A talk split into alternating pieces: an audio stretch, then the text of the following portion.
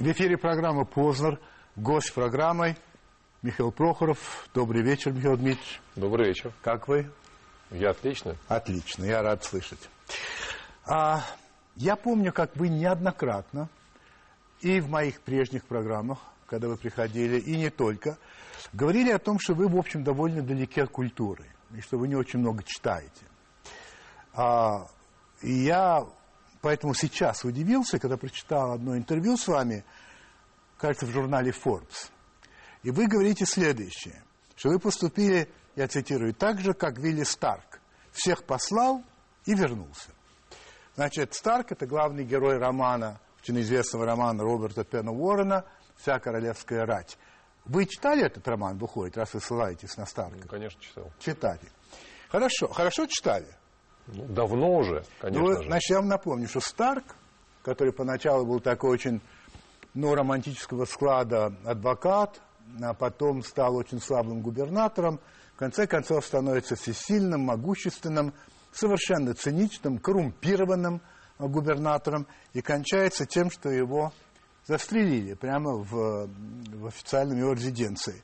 Вот. Вам не кажется, что некоторые литературные аналогии таят в себе определенные опасности, нет?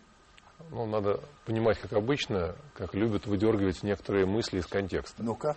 А, Я, как раз, если мы говорим о культуре, Да. а, я считаю, что не ракеты, не ФСБ, не танки, а именно культура является тем инструментом, который нашу страну делает единой. Так. Поэтому э, в рамках моего понимания обустройства мира инвестиции в культуру, в науку, в здравоохранение и в образование является вот той основой, которую необходимо сделать не в виде остаточного признака, а именно как основным фактором развития нашей страны. И деньги в бюджете должны быть заложены в качестве приоритетных. Если Знаете, мы этого вам не хочу- сделаем, А, да, Хорошо, а хочу вам сказать вот что, что когда у меня в программе был а, Зюганов, вот я ему задавал какой-то вопрос, и он, вместо того, чтобы на него отвечать, рассказывал свою программу. Сейчас вы делаете то же самое. Я вас спрашиваю про Старка, и не кажется ли вам, что вот эта аналогия, она таит в себе опасность? не кажется. Не кажется. Потому Ну, что ничего хорошо. общего со Старком у меня нет. Вот, это совсем из другой области. Хорошо. А, значит, ваше решение послать всех и вернуться. А, связано ли оно вот с каким высказыванием? Я цитирую вас. Узнав, что Путин будет баллотироваться, я здорово разозлился. Почему разозлились? И что вас разозлило? Я, как и все граждане нашей страны, наблюдал 24 сентября прошлого года съезд «Единой России». И меня, как и многие миллионы наших граждан, возмутило, что за нас все давно решили. Вот именно тогда я принял решение, надо срочно возвращаться в политику и участвовать в президентской гонке. Вот именно тогда я принял это решение. Я чувствую правильный момент как бы немного раньше, чем его способны увидеть другие. И чувствую, какое надо принять решение. Даже если всем остальным это кажется абсурдным, говорит Михаил Дмитриевич Прохоров. Сейчас правильный момент? Абсолютно вот, правильно. И э, чтобы баллотироваться президенты России. И если да, то правильный он почему, с вашей точки зрения? Потому что многим он, может быть, и кажется абсурдным. Вот посмотрите, у меня есть внутренняя система ценностей, как я принимаю решения. Так. Когда у меня логика совпадает с интуицией, и вот происходит точка пересечения, тогда у меня идут мурашки по телу. Вот когда я принял решение, у меня побежали мурашки по телу. Это значит, меня это чувство никогда не подводило. Логика соединилась с интуицией. Почему сейчас? Тот самый момент, когда нужно бороться за президентскую власть. Во-первых, мы президентская республика, а во-вторых, то, что сейчас происходит в мире, называется создание нового мирового порядка. И если мы не наведем, скажем так, порядок у себя дома, у нас нет ни единого шанса сидеть за столом переговоров и быть равным партнером и обсуждать новый мировой порядок. И поэтому сейчас самое время это делать. Когда вы говорите навести порядок дома, я бы опять не хотел, чтобы вы начали там перечислять какие-то вещи, но что главное в наведении этого порядка? Вот для вас самое главное. Главное, что власть не уважает нашего гражданина. По Конституции власть должна обслуживать гражданина. У нас же получилась странная вещь, что слуга, захватив власть, сделал нашего гражданина крепостным. Это нужно поменять. Власть должна служить каждому гражданину. Сейчас власть коррумпирована и служит себе, набивает себе карманы. Надо эту ситуацию менять. Мне кажется, что слово, слово сделал, власть сделала из граждан крепостных, это немножко сильно, нет? Я, например, вы себя чувствуете крепостным? Я себя нет. И я себя нет. А почему Но многие вы... граждане, с которыми я встречаюсь, у них просто тупик. Они не знают, в какую дверь уже идти. Потому что ни один из вопросов их не решается.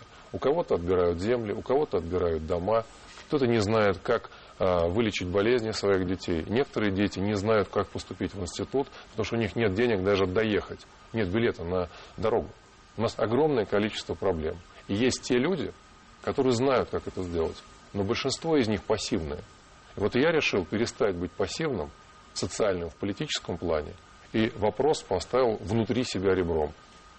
Вместе мы сейчас можем поменять страну. Я знаю, как это сделать. У меня есть сильные профессиональные люди. И если час пришел, надо действовать. Я так всегда действовал в своей жизни. Когда нужно было принимать решение, что-то менять, я действовал. Насчет сильных профессиональных людей. Я имел, естественно, возможность смотреть ваши рекламные ролики. Я вам говорю как телевизионщик. Это не самые сильные ролики, которых я видел. Там а, странные есть вещи. Спасибо за откровенность. А я предпочитаю говорить открыто. Вот я думаю, неужели у господина Прохорова, у которого нет недостатка, разумеется, в средствах, нет возможности привлечь к такому делу действительно высокопрофессиональных людей. У меня впечатление, что это делали любители. Это не только у меня. И э, я просто вот немножко опасаюсь, ну, скажем, господин Чичваркин, которого, может быть, вы уважаете, не уважаете, любите, не любите, но говорит о том человеке, который возглавляет вашу, так сказать, компанию, как его фамилия, Красовский, нет? Вот, он говорит, что он такой же, э, какая его должность? Начальник штаба. Что он такой же начальник штаба, какой я футболист. То есть я могу играть во дворе и пропустить пару голов и ничего, что я во дворе играю.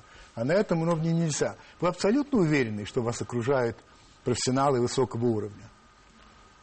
Знаете, когда мы говорим о какой-то скоротечной компании, да. есть большое количество людей, которых хотел бы привлечь дополнительно. Но они по разным причинам не идут. Кто-то боится, откровенно. Вы звали людей, которые да, не шли? Я звал людей, и большинство из них отказалось. По причине у кого-то своя работа, кто-то боится, кто-то не верит. Поэтому я сильно благодарен тем профессиональным людям, которые откликнулись на мое предложение и пошли работать. А с точки зрения профессиональной ролики или непрофессиональной, это в конечном счете решает результат. Потому что когда собирается группа профессионалов, их если двое, то мнение обычно три или четыре. Результат покажет, хорошие это ролики или плохие. Скажите мне, пожалуйста, наверное, вам надоело, надоели вопросы, связанные с тем, являетесь ли вы или не являетесь ли вы кремлевским проектом каждом интервью их задают, а, и, разумеется, вы говорите, что нет, понятно тоже дело, что даже если это да, то вы не можете сказать да. А, но что меня смутило? Значит, Борис Немцов, насколько я понимаю, ваш приятель. Да, мой приятель. Вот я от вашего приятеля цитирую. Прохоров связан с властью каждым стежком, как и любой крупный бизнесмен в России. Так что у Путина есть все возможности взять его за рога и крутить им как вздумается. Это все-таки ваш приятель, правда же? Если добавить к этому высказывание вашего, коллеги, генерального директора группы «Аннексин» Дмитрия Разумова, если мы думаем, что нам нужны эволюция, перемены, а власть говорит, что готова поиграть, почему и нам не поиграть с ней, с властью? Так все-таки это игра или это не игра?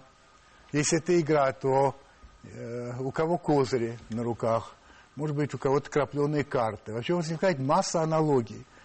Но я повторяю, что когда ваши противники говорят такие вещи, ну, противник он и то, но когда ваши прия... ну, друг, не друг, не знаю, но ну, приятели говорят, тут возникает... Вот что бы вы сказали Борису Ефимовичу в ответ на его слова?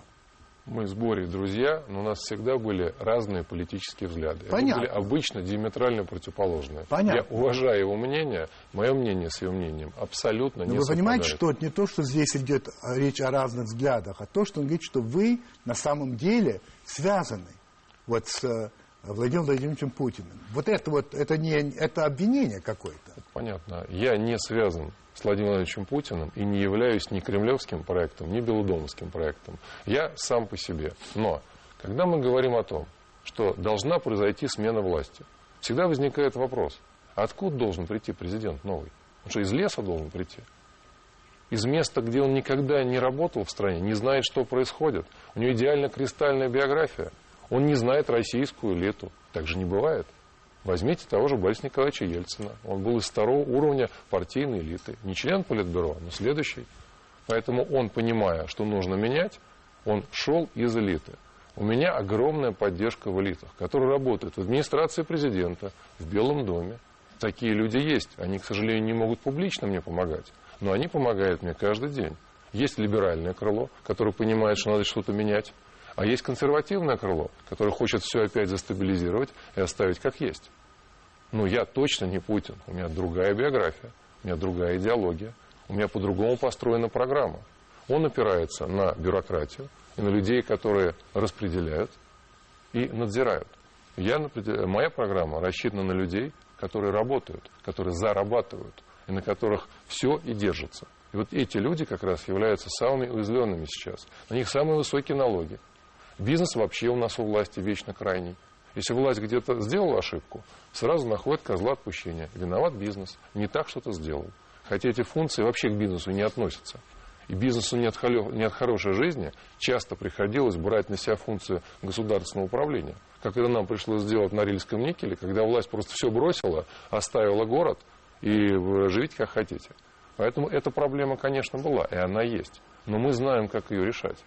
Затем ну, посмотрите, если смотреть более подробно программу, с которой идет Владимир Путин, он за прошлое, за стабилизацию нашего оставания и бедности, которая объективно есть. Я за бурное развитие, за развитие страны, и я за союз с Европейским Союзом в первую очередь, и создать необходимое единое пространство. Вы также считаете необходимым, как я понимаю, принять некоторые непопулярные решения?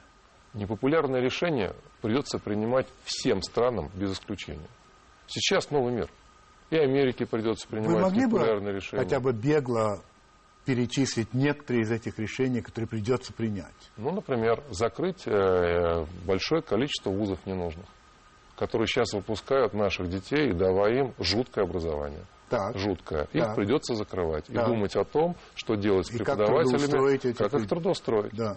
Э, объективно у нас, например, падает э, количество школьников. И вот даже статистика официальная говорит, что у нас лишних 100 тысяч преподавателей.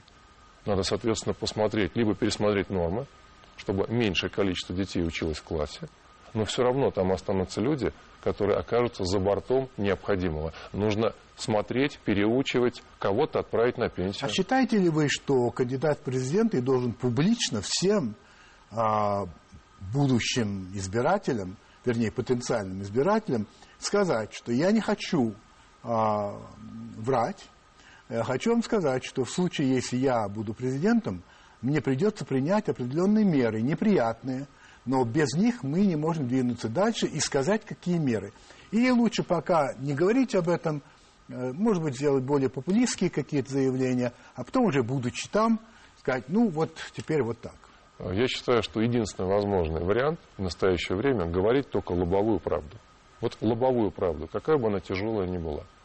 И это единственная возможность разбудить нашу страну. Более того, когда я говорю с простыми людьми, они все прекрасно понимают что те сказки, которые им рассказывали долгое время, что сейчас всем раздадут денег, что все будет хорошо, а хорошо не происходит. А вы допускаете, что вот эти вот 100 тысяч э, лишних учителей, услышав эти слова, скажут, ну уж нет, лучше мы проголосуем за кого-нибудь, кто не будет э, сокращать и так далее, и так далее. То есть вы тем самым теряете сразу. Я думаю о том, что наши учителя и так живут очень плохо.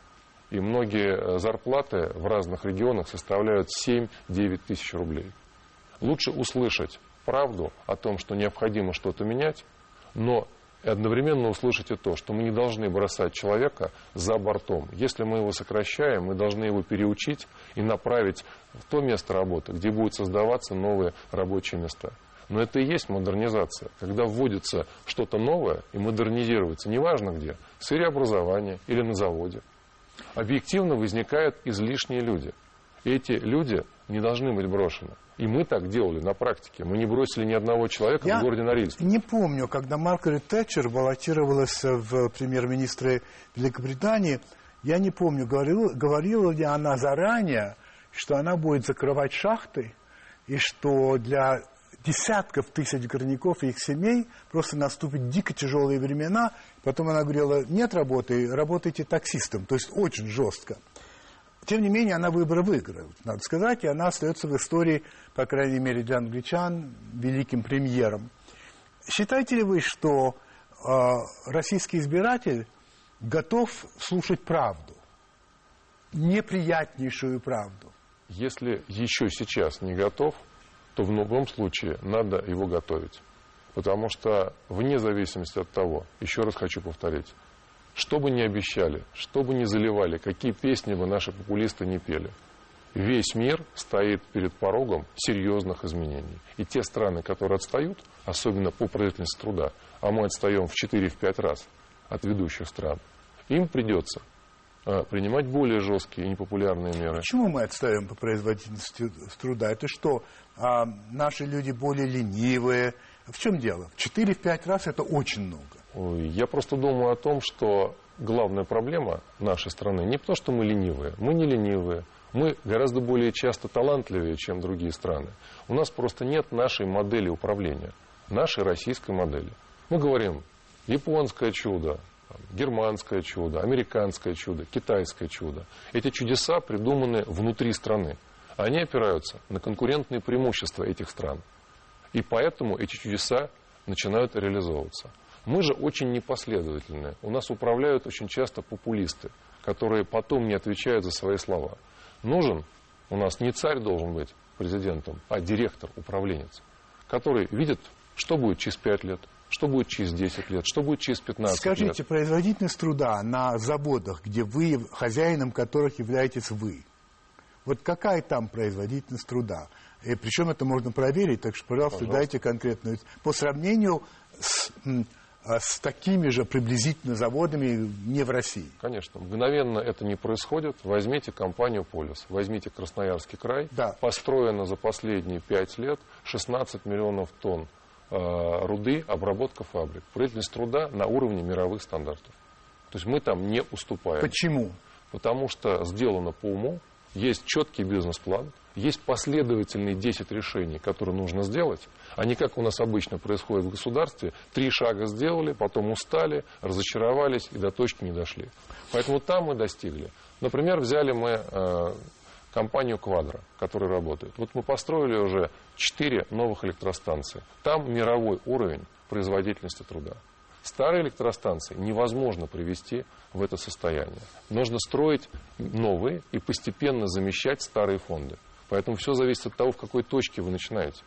Возвращаясь чуть-чуть к другой теме. Все тот же Чичи Варкин, который, как вы знаете, проживает ныне в Лондоне, а, говоря или написав о вас, сказал следующее, что на самом деле Прохоров и не хочет выигрывать. Он не стремится к получению большого количества голосов. И почему я делаю этот вывод? Потому что он очень слабо использует интернет – где 50, больше 50 миллионов а, людей, а, которые там находятся, использователей, потребителей. А он пользуется телевидением, которое смотрят одни только бабушки. И это косвенный показатель, что на самом деле он и не стремится к большому количеству голосов. Вот что вы ответили бы господину Чешваркину? Я бы ему рекомендовал бы посмотреть все интернет-обзоры где было э, обеспечено голосование, за кого хотел бы наш российский интернет голосовать. Так вот, последние пять или шесть, наверное, таких обзоров или таких вот, следовательно, выборов, которые проходили в интернете, я выигрываю в первом туре.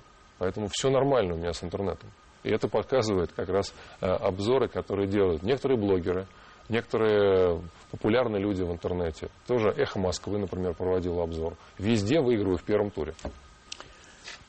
А, когда вы рассказывали, объясняли то, что произошло с вами, когда вы возглавили партию «Правое дело», и потом а, вошли в некоторые противоречия с господином Сурковым, вы сказали, что он вскоре понял, что не может контролировать партию, когда вы ее возглавляете, и поэтому проект «Правое дело» стал катастрофически вредным. Сурков решил меня выкинуть. Ну, значит, это вы сделали этот проект с его точки зрения катастрофически вредным. Коль скоро это так, почему вас допустили до президентских выборов? Разве раз, вас не рассматривает власть как кого-то очень опасного, э, как вот и рассматривал, когда вы возглавляли правое дело? Да просто ситуация в стране изменилась. Что Ситуация в стране изменилась. Еще год назад представить себе, что могла быть бы болотная или сахара, было невозможно. Поэтому ситуация в стране просто радикально поменялась. И поэтому возникли возможности прийти и быть не очень опасным. Я не очень опасен для власти. Я это хорошо понимаю.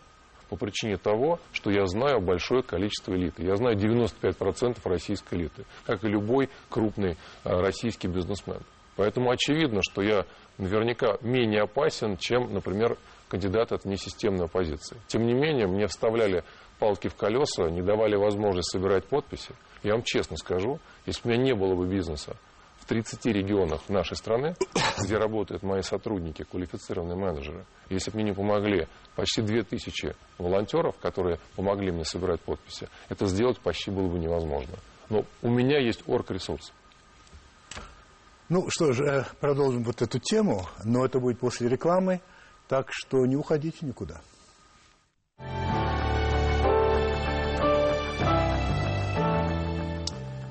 В интервью агентству Reuters вы сказали следующее. Преодолеть все барьеры непросто. Надо получить более или менее зеленый свет, чтобы добраться до избирательной урны. Надо иметь зеленый свет от большинства российской элиты. Значит, во-первых, считаете ли вы, что вы его получили, этот зеленый свет? Кто вам его дал и кто такое это большинство? Кто, кого вы называете большинством российской элиты? Большинство российской элиты – это те люди, которые работают в самых разных местах. В администрации, Вне зависимости. Вне зависимости. У нас вообще не партийная страна, у нас в рамках одних и тех же партий могут уживаться легко разные взгляды. Просто мне интересно, кого вы называете элитой. То все-таки элита это лучшее, да? Элита это лучшее. Я думаю, что это управленцы, и бизнес, и работники правительства, работники администрации президента, те люди, которые хорошо понимают, что нужно изменять нынешнюю систему. Она уже больше не работает. Никакой стабили... стабилизировать ничего уже нельзя. Так. Мир нестабилен, мы занимаемся стабилизацией. Этого сделать нельзя. Они это прекрасно понимают, и они меня поддерживают.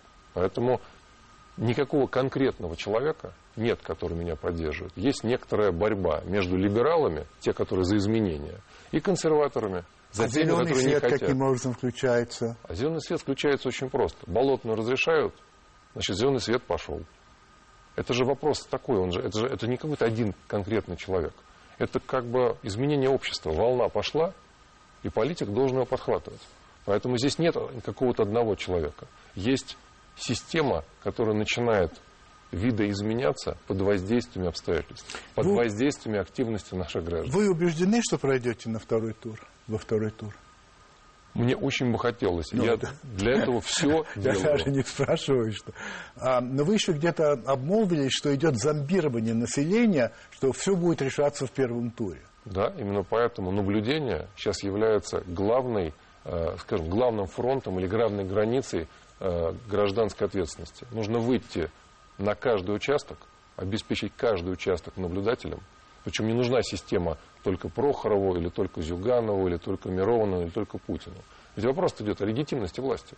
Если граждане не, не сочтут, что эти выборы стали легитимными, мы опять не сможем двигаться вперед. Поэтому выйти надо на каждый участок, на каждый участок, и посмотреть, чтобы голоса были посчитаны правильно. Вот когда вы говорите о зомбировании, в чем выражается это, на ваш взгляд? Зомбирование? Да. Ну, посмотрите рейтинги, которые ФОМ, опцион постоянно печатают. То есть вы хотите сказать, что они э, специально печатают так сказать, неправильные рейтинги? Я считаю, что нет.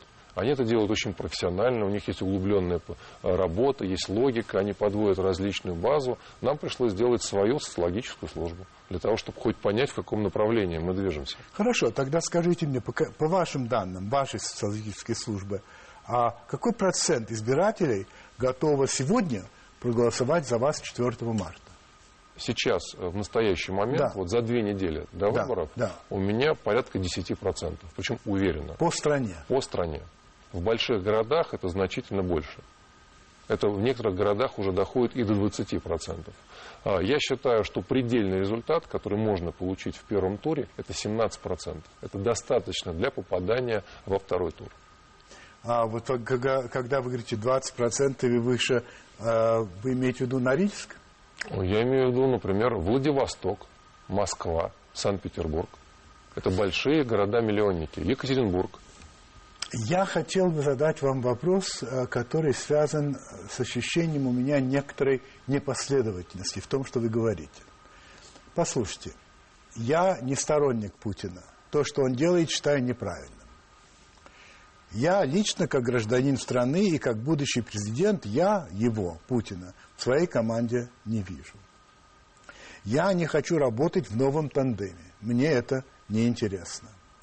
В то же время, в ответ на вопрос, согласитесь бы вы стать премьером в правительстве Владимира Владимировича Путина, вы ответили, если наши программы будут одинаковы на 80% или на 90%, или мы будем одного мнения, это возможно.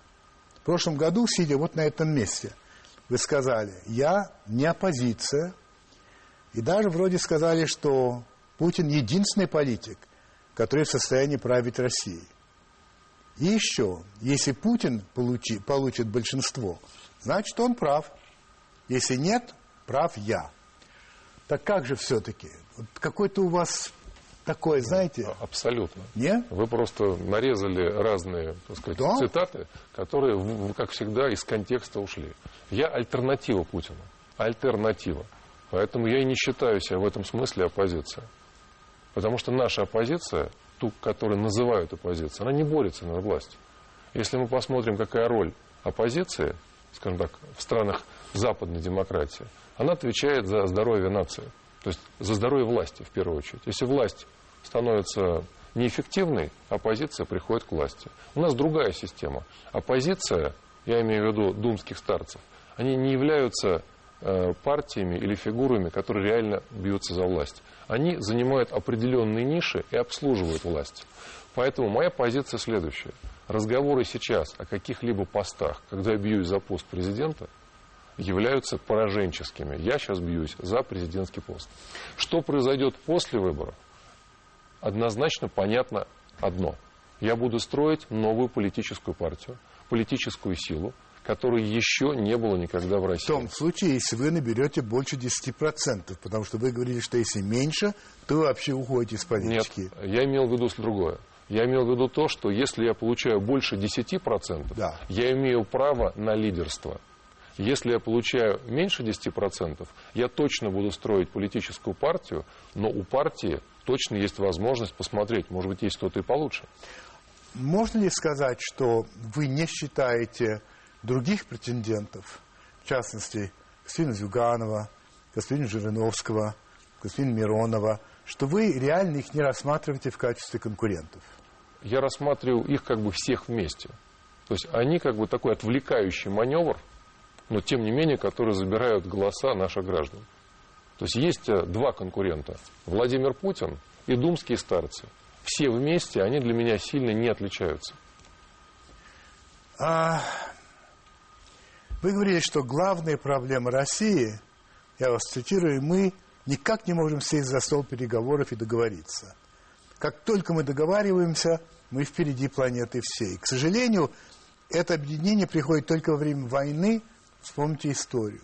Давайте объединимся в мирное время и покажем, какие мы сильные, умные, и у нас все получится. Я знаю, как это сделать.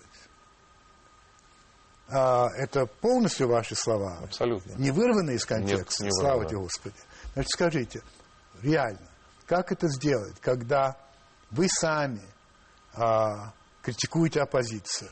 Оппозиция критикует вас. Я вам цитировал Бориса Ефимовича Немцова. и Это еще слава и критика, да?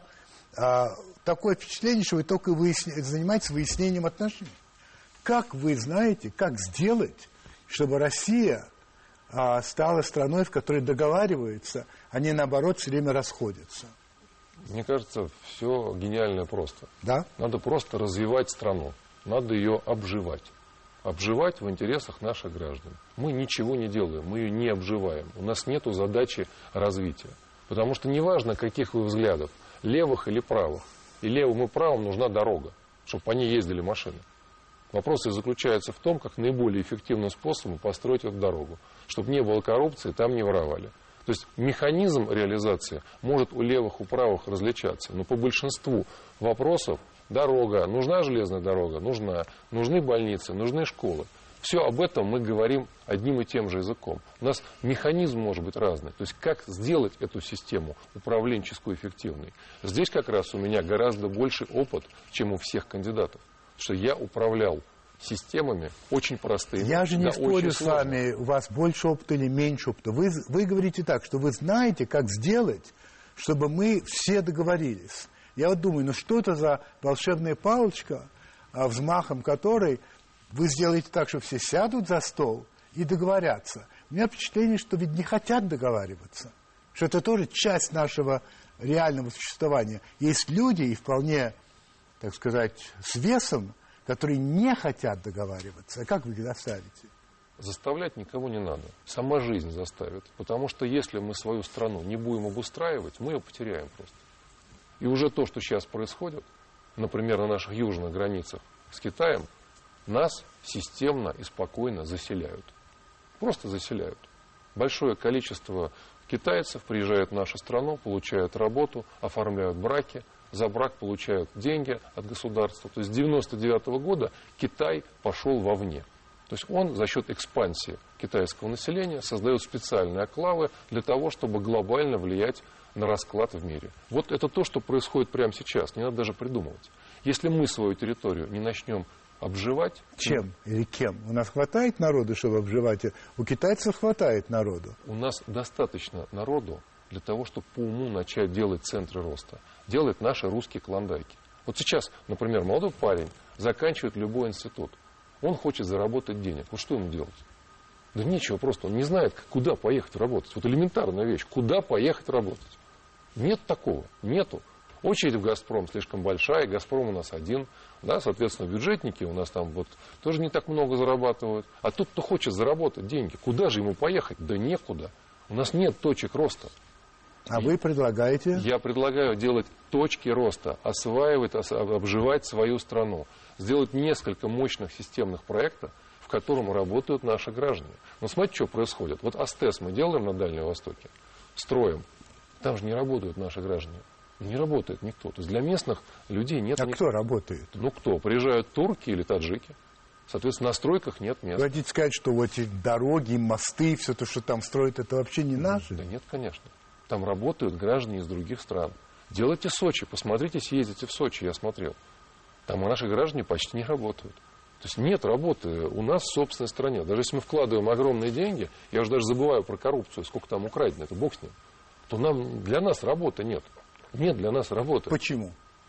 Дешевле? Нет, система неэффективная. Управленческая система, модель управления неэффективная. Она из вчерашнего дня. А сейчас власть, конкурентная власть, я имею в виду в мире, это эффективная управленческая модель. Вот у нас этой модели как раз и нет. Ее надо как раз построить. Вы, вы не задали себе вопрос, почему наши талантливые ребята, уезжая за границу, немедленно ориентируются в их модели эффективные и очень быстро достигают результата. И сразу наше образование становится не такое плохое. Он быстро схватывает, быстро изучает язык и становится более конкурентным, чем житель, живущий там, в той же Америке или Европе. Возникают российские диаспоры, которые начинают доминировать очень быстро в экономике других стран. Потому что они встраиваются в внятную, четкую управленческую модель. А у себя дома мы такую сделать не можем. Это парадокс просто. Просто парадокс. А, давайте дадим волю своему воображению и предположим, что 4 марта выигрывает выборы а, Михаил Дмитриевич Прохоров. 25-го, ну, если быть реалистом. Хорошо, если быть реалистом. А, значит, а, вы сказали, первое, что вы сделаете, это я читал своими глазами, это вы освободите а, господина Ходорковского. Помилую. Помилуете, да. Неужели вы считаете, что это самый главный первый шаг? Просто меня это удивило. То, что вы хотите это делать, я не... Потому что первое, что вы... Это вот для кого? Вопрос был такой.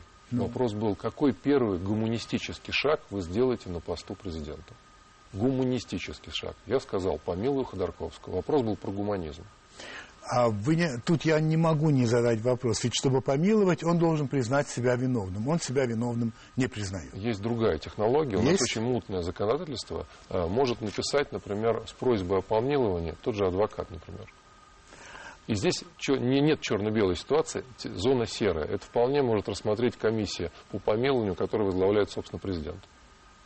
Затем вы отдаете на благотворительность 17 из своих 18 миллиардов долларов. Тоже вами сказано.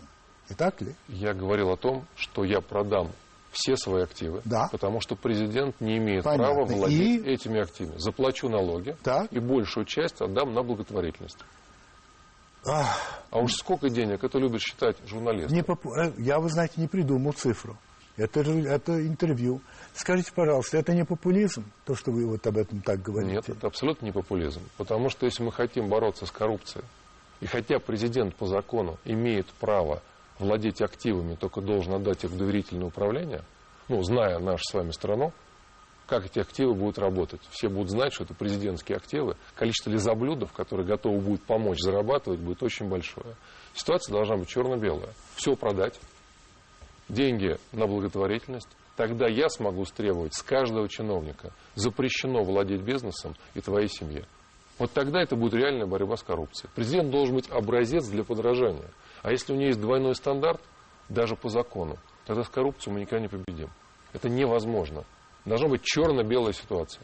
Еще одна финансовая, один финансовый вопрос, связанный с так называемой финансовой амнистией. Вы говорите о том, что должен быть переходный год – в течение которого люди, которые получили, ну, разными путями а, свои богатства... Не будем уточнять, какими. Не будем, не будем, нет, нет. Но вся эта приватизация, что они заплатят некий процент, а, который будет определен, да, и после этого все, закрывается вопрос. Мой вопрос такой, значит, получается, что мы так легализуем отчасти украденное. Так ведь? Абсолютно правда. То есть а папская индульгенция такая, да, которая, да? Мы опять хотим все сразу и немедленно. Может быть, поэтому у нас иногда и не получается. Мы не умеем потерпеть. У нас вот там жуткая коррупция, и мы хотим вот давайте там с 1 января сразу же немедленно жить честно. Но так не бывает. Понимаю. Соответственно, надо дать людям год, год, сказать, ребята, вот президент лично у которого поддержка большинства населения. Вот своим примером Раз показывает... президент, то да. Он показывает, как это надо делать. Так. Соответственно, сделайте так же. И вас больше никто не тронет. Соответственно, законы такие вносятся. И неважно, откуда был источник происхождения средств. Главное, чтобы не стояло преступление против личности. Вот многие скажут, да, это может быть не очень справедливо. Я сразу соглашусь. Но это гораздо более справедливо, чем очередная гражданская война по переделу собственности. Но вот тот, кто не, не воспользовался этим, не заплатил в течение налог года. в течение года. Вот после этого мы будем расследовать все дела. А каким образом определяется процент? Я думаю, налог? что по этому вопросу нужно провести в некотором смысле референдум. Мне кажется, он должен быть от 13 до 26 процентов. Вот чтобы это было в некотором смысле реалистично. 13 это подоходный, и 26 это вот ставка на обложение дивидендов на офшорные счета, которые я предлагаю ввести, когда стану президентом. А, а вот то, что ныне говорят о том, что а, нужно национализировать вот то, что было тогда приватизировано, вы категорически противник, я так понимаю. Ну, конечно, противник. Потому что, во-первых, э, давайте четко в терминах разберемся. Национализация по нашему закону – это выкуп по рыночной стоимости. Таких денег у нас в стране нет, чтобы выкупать предприятия. Под словом национализация идет чистый отъем. Отъем, отъем. конечно. Ну, в чистом виде отъем. Да, да. Ну, соответственно, к чему это приведет? К очередной гражданской войне приведет, приведет к тому, что эти предприятия э, перестанут эффективно работать. Соответственно, люди, которые умеют организовывать производство, умеют организовывать целые направления деятельности, э, уедут, капитал никуда не пойдет в страну. Не свой, не уж говоря уж о прямых иностранных инвестициях. Вот в такой стране я жить не хочу. Мне кажется, здесь все очень понятно. Да, была приватизация, она была несправедлива, но она была законной. Писало законы тогда наше правительство, Кремль. Теперь что нам предлагается? Нам предлагается такими полунамеками сделать следующее. За то, что мы, власть, писали неправильные законы, вы, собственники, которые действовали по закону, за это заплатите. Это что такое? Это легализация новой статьи Конституции, нашей, вернее. Не новой, а действующей Конституции. Очередной отказ, откат власти. Ну, я категорически против этого. А я хочу задать вопрос, который лично меня интересует. А могу ли я рассчитывать на то, что президент а, Михаил Прохоров сделает все необходимое, чтобы средства массовой информации были полностью независимыми от власти?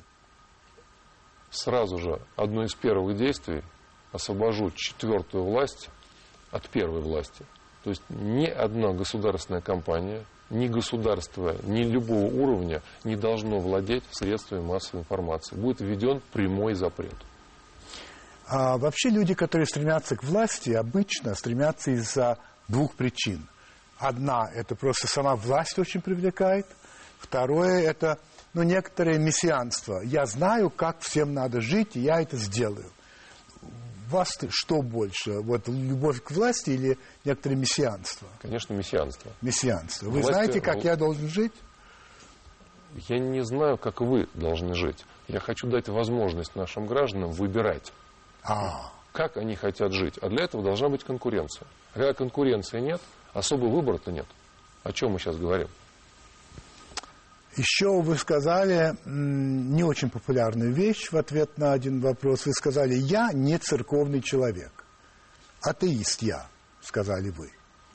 А в этом, поэтому я и задаю этот вопрос. Согласны ли вы с утверждением, что происходит некоторая клерикализация в России со стороны Русской Православной Церкви, что она проникает и в государственные школы, и в СМИ, и во властные структуры. И если вы согласны, а, то беспокоит ли это вас? Возможно, вы не согласны. Я просто хочу знать вашу точку зрения.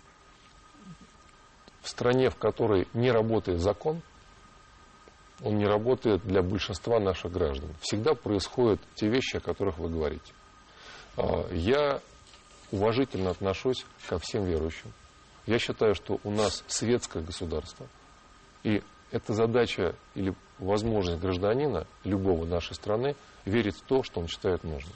У меня своя дорога храму, своя дорога, но я точно верю в общечеловеческие ценности. А с точки зрения того, что вы что хотите, чтобы я врал, и подстраивался под какие-то модные или нужные тенденции, я считаю, что это неправильно. Тогда, если ты врешь и меняешь свою точку зрения, тебе же не будут верить люди. Почему вы сторонник того, чтобы в России президентский срок был ограничен двумя по четыре года и не больше, то есть американский вариант, а скажем, не французский, где срок пять лет и где он может быть сколько угодно. А что очень привлекает американский опыт, чем вы руководствуетесь здесь? Я руководствуюсь исключительно принципами конкуренции, которая очень долгое время была нарушена в нашей стране. Конкуренции не было. Начинать надо с конкуренции в политической сфере. И все, без исключения, не только президенты, но и мэры городов, и губернаторы должны быть два срока по четыре года, и выбираемые наши граждане. Иначе у нашей молодежи не будет вообще возможности занять эти места. Нам нужно эту конкуренцию постоянно обеспечить, чтобы все время сильнейшие люди приходили Поэтому на те надо жестко ограничивать, жестко несмотря ограничивать. на возможную популярность этого человека. Ничего страшного. Если он популярный человек, он должен создать себе преемников, то есть тоже эффективных людей. А то часто как бывает, яркий человек, у него все вторые номера, которые смотрят ему в рот. Он 20 лет сидит на одном месте, потом он уходит, начинается катастрофа. Вот что у нас В бизнесе обычно так и есть. С начальником мало кто спорит. Ну, соответственно, есть же семейные династии, а есть, есть бизнес-династии, которые много лет. Но там, значит, конкуренция это работает. А, вы говорите, я хочу, чтобы Россия вернула себе место на мировой арене, которое она занимала 30 лет тому назад. Но я посчитал, это 1982 год, вы, наверное, оговорились. Наверное, не 30 лет тому назад. Или же вы сторонник советской системы, и там отца народов и так далее. Нет, я имел в виду немного другое что тогда наша страна имела сильное международное влияние. Я не хочу совершенно... Только за счет военного, колоссального военного арсенала. И э, за счет не, не экономически... главное, конечно, главное идея была внешней политики того времени это противостояние с Америкой. И ради Да, этого мы да, надрывали да, человеческие жизни, да. не построили эффективную экономику. У меня совершенно другой взгляд. Я хочу, чтобы мы построили эффективную экономику, чтобы у нас была высокая производительность труда, чтобы наши граждане получали высокую заработную плату, работая на хороших местах, достойных. Это можно сделать только через построение экономики. И сейчас ракеты имеют, конечно, значение, но значительно меньше, чем 30 лет назад. Сейчас имеет зна- значение сила экономики и интеллект страны. Что сейчас происходит в реалии? Ведь воруют-то сейчас не территории пока, а воруют мозги. Либо люди уезжают, Уезжают либо люди, люди да. даже живут Да. у нас, но работают на другие экономики, сидя в в интернете Несколько- у себя дома. Коротких вопросов. А считаете ли вы, что нужен закон, обязывающий всех претендентов а, на пост президента участвовать в дебатах, именно по закону? Считаю, что да. А, считаете ли вы, что происходящее с эхо Москвы имеет политическую подоплеку? Конечно, имеет. Верно ли утверждение, что если я это спросил, снимаю насчет 10%, если вы соберете, а среди тех, кто правил Россией, в том числе и в советское время, кого вы ставите выше всех вот в истории России? Кто, на ваш взгляд, был самым эффективным правителем? Эффективным управленцем, скажем Управленцем, так. да. Екатерина Великая. Ну и самый последний вопрос. Вы э, не ревнуете свою сестру после ее выступления в качестве вашего представителя? Многие сказали, вот кто нужен президенты, а не а, Михаил Дмитриевич. Я абсолютно не ревную. Моя сестра очень яркая и очень талантливая. Это я знал всегда. И теперь мне приятно, что вся страна теперь об этом знает. А вообще, как вы относитесь к этой системе, когда а, мне предлагается голосовать за Михаила Прохорова, но мне предъявляют его сестру? Я все-таки выбираю не его сестру, и это делают почти все. Представитель, представитель. Знаете, когда мы были совсем еще молодыми, а, и надо подраться, говорит, не я, вот мой брат, он боксер, вот он, вот пускай он с тобой дерется, а я не буду. Это что за странная манера? Так манера как раз это идет не от нас, от нынешней власти, которая не участвует в дебатах. Ну, а Я- ч- а кто вам мешает участвовать? Ну, я не готов участвовать в дебатах с представителями Владимира Путина. Мне не с, ним, не с чем с ними обсуждать. Что с ними обсужу?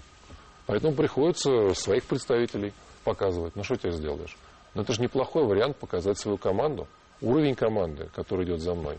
Может быть, в этом и неплохо, конечно, что такая возможность есть. Но я предпочитаю, чтобы в дебатах участвовали все кандидаты в президенты.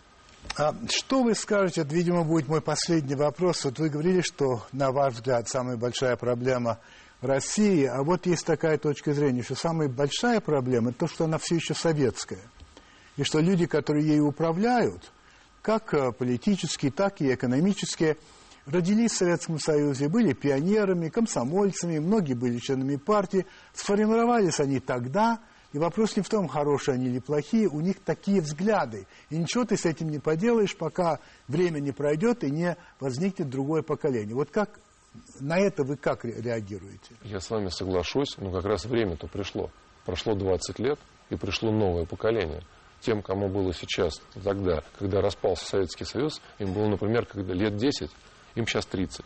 Это люди, которые уже были в Европе, они пользуются интернетом, они понимают, что мир стал глобален, что другие законы управляют миром, и мы должны жить в другой стране. Как раз вот именно по этой причине я этот сигнал уловил. Время-то как раз сейчас пришло.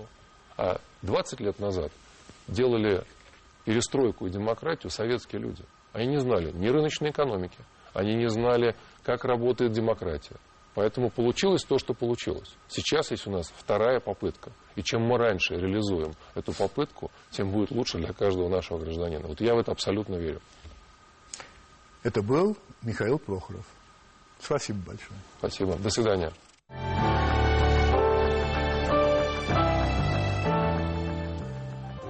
как бы в развитии того разговора, который у меня был сейчас с Михаилом Дмитриевичем Прохоровым.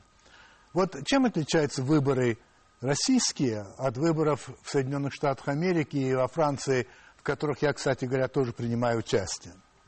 Думаете, я буду говорить о честности и прозрачности? Нет, не буду, потому что, в общем, это банальные вещи, и мне не очень хочется говорить о банальном. Хочется вот о чем. Значит, в Соединенных Штатах Америки и во Франции есть э, вот разные кандидаты. Но если кандидат президенты баллотировался один раз, второй раз, третий раз и проигрывал каждый раз, то в конце концов партия, которая его выдвигала, его же и убирает. То есть снимает, выдвигает другого. Потому что такой кандидат, ну, если говорить по-английски, называется лузером. То есть он вечно проигрывающий, он больше не нужен. А, это такое общее правило. Ну, а, есть, конечно, исключения, но они касаются, скорее всего, партий либо таких, а, ну, я бы сказал, тоталитарных взглядов, либо, ну, скажем, шовинистических. Ну, например, а, Компартия Франции раз за разом выдвигала Мариса Тореза, который был генеральным секретарем, и он всегда проигрывал. Партия Национального фронта во Франции же раз за разом выдвигала Лепена, и он вечно проигрывал. В конце концов, ему пришлось уйти, уступить место дочери. Ну, впрочем, я говорю, что, наверное, от коммунистов и от шовинистов ожидать разумного решения не приходится. И еще одно, хотя это не совсем прямо к выборам относится. И в Соединенных Штатах, и во Франции бывают митинги в пользу того или иного кандидата. Но они никогда не организуются ни Белым домом, э, ни Елисейским дворцом. Не говоря о том, что одни митингующие не собираются для того, чтобы проклинать других митингующих и обзывать их там идиотами, предателями, оранжевой слизью, жуликами и ворами. Почему? Бог его знает. Может быть, потому что они там на самом деле любят свою страну, а не себя в стране. Удачи вам и приятных сновидений.